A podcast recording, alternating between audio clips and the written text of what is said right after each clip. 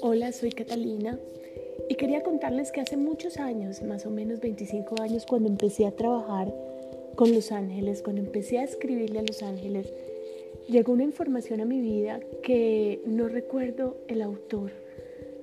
incluso no recuerdo muy bien si fue por un libro o si fue por algo que alguien me compartió.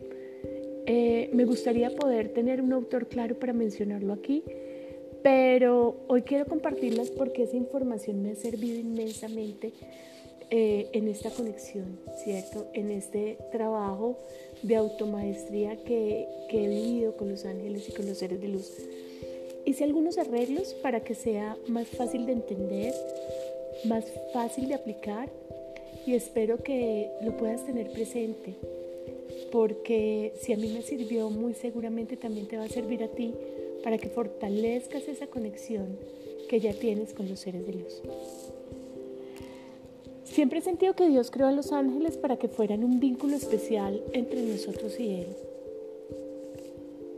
Ellos siempre contestan nuestra petición, siempre y cuando lo que les pidamos sea positivo para nosotros, no perjudique absolutamente a nadie y esté en resonancia con las leyes del universo, con ese con ese espíritu divino que, nos habita y con, y con ese campo cuántico en donde habitamos, ¿cierto? Los ángeles pienso que siempre están a la espera de que les encarguemos algo. Ellos no intervienen en nuestro mundo a menos que se lo pidamos. Y hoy voy a dejarles 10 pasos cortos para hacer contacto con los ángeles, con los arcángeles, con las arcangelinas, con esos ángeles de, la guarda que todos tenemos y poder fortalecer la relación que ya tienes con ellos. El primer punto nos dice, hazle sitio en tu vida a los ángeles. Dios mandará a sus ángeles a tomar cuidado de ti para que te guarden en tus caminos.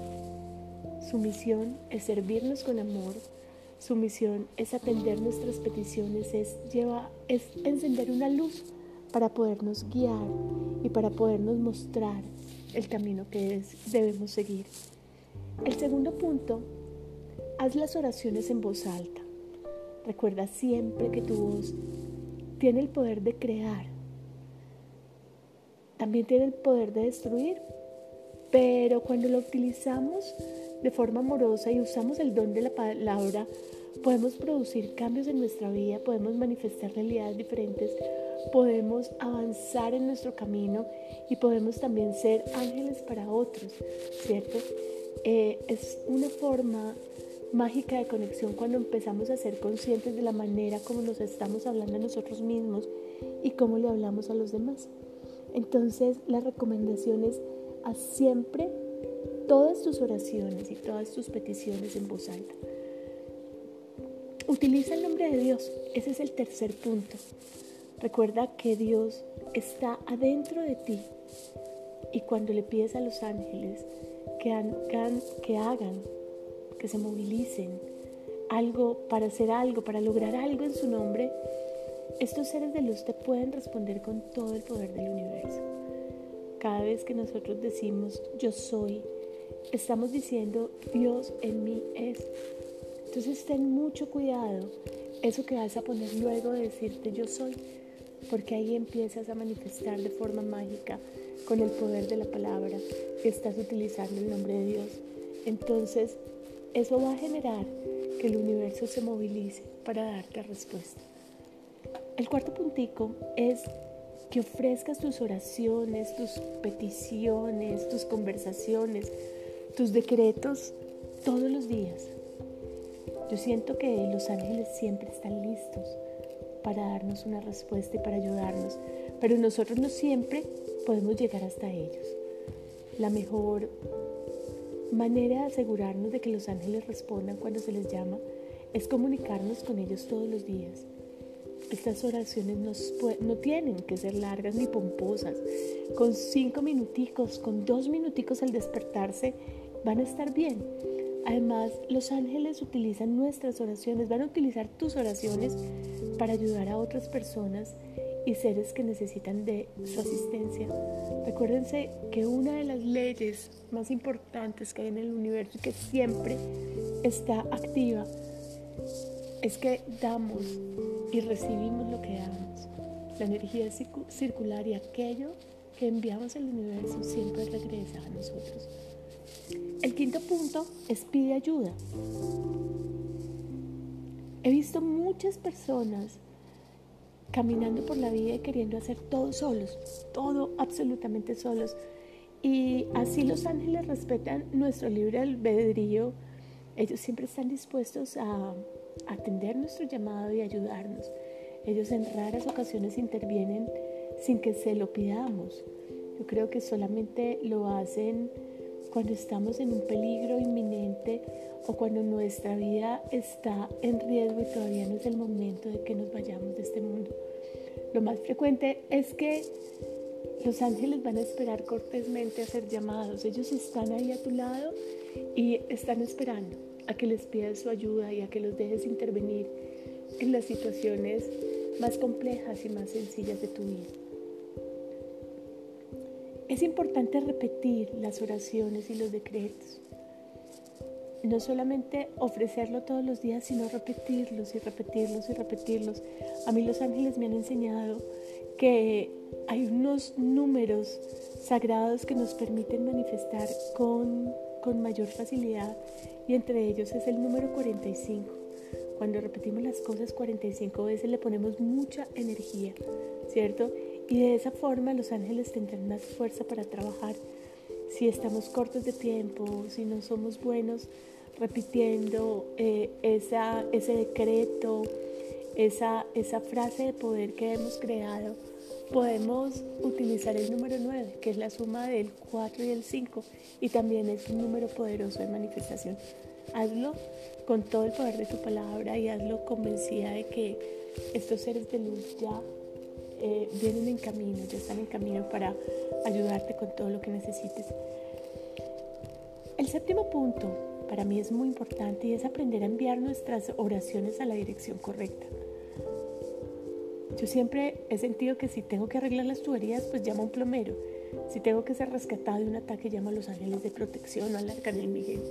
Aprender un poquito sobre ellos, investigar, leer, ir a un curso, un taller, eh, abrir el corazón para poder saber qué arcángel y qué ángel nos ayuda, en qué momento va a hacer que nuestras oraciones sean muy eficientes, que sean muy efectivas y que de esta manera podamos nosotros también ser muy concretos con el pedido y para ellos que son tan literales también sea muy fácil darnos una respuesta amorosa a, a esa solicitud que estamos enviando. Hablando de los literales, que son los ángeles, el octavo punto lo podemos llamar a ser específico. Yo siento que los ángeles siempre responden a nuestros llamados con precisión. El universo siempre responde a nuestras peticiones con precisión.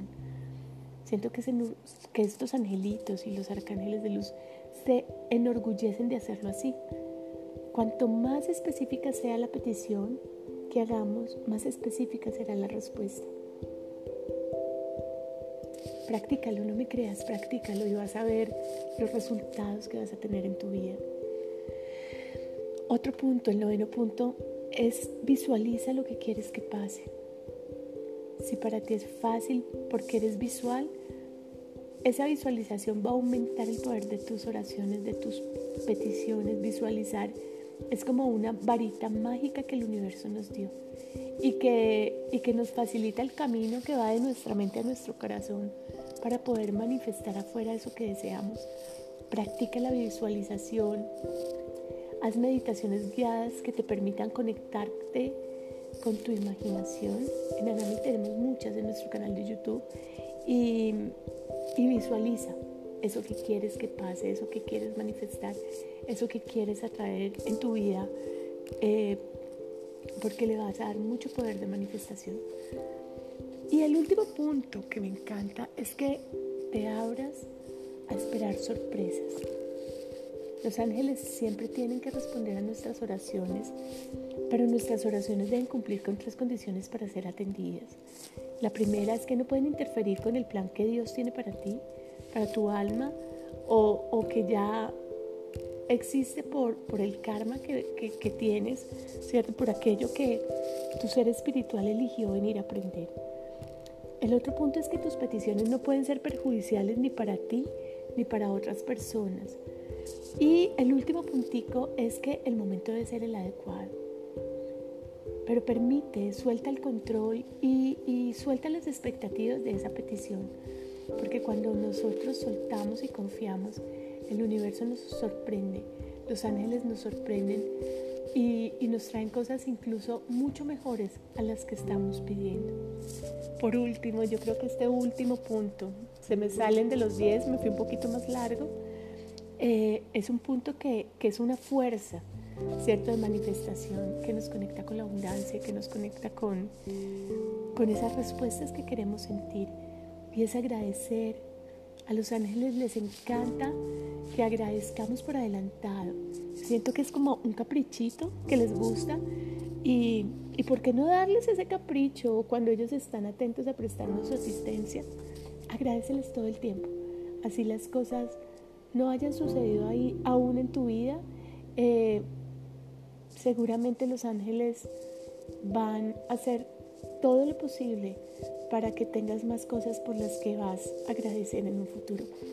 Eh, un abrazo y espero que esta guía les sirva mucho. Practiquen, practiquen y practiquen y háganlo siempre con el corazón dispuesto, con la mente abierta y, y con todo tu ser agradecido por estos amorosos ángeles que te acompañan cada día.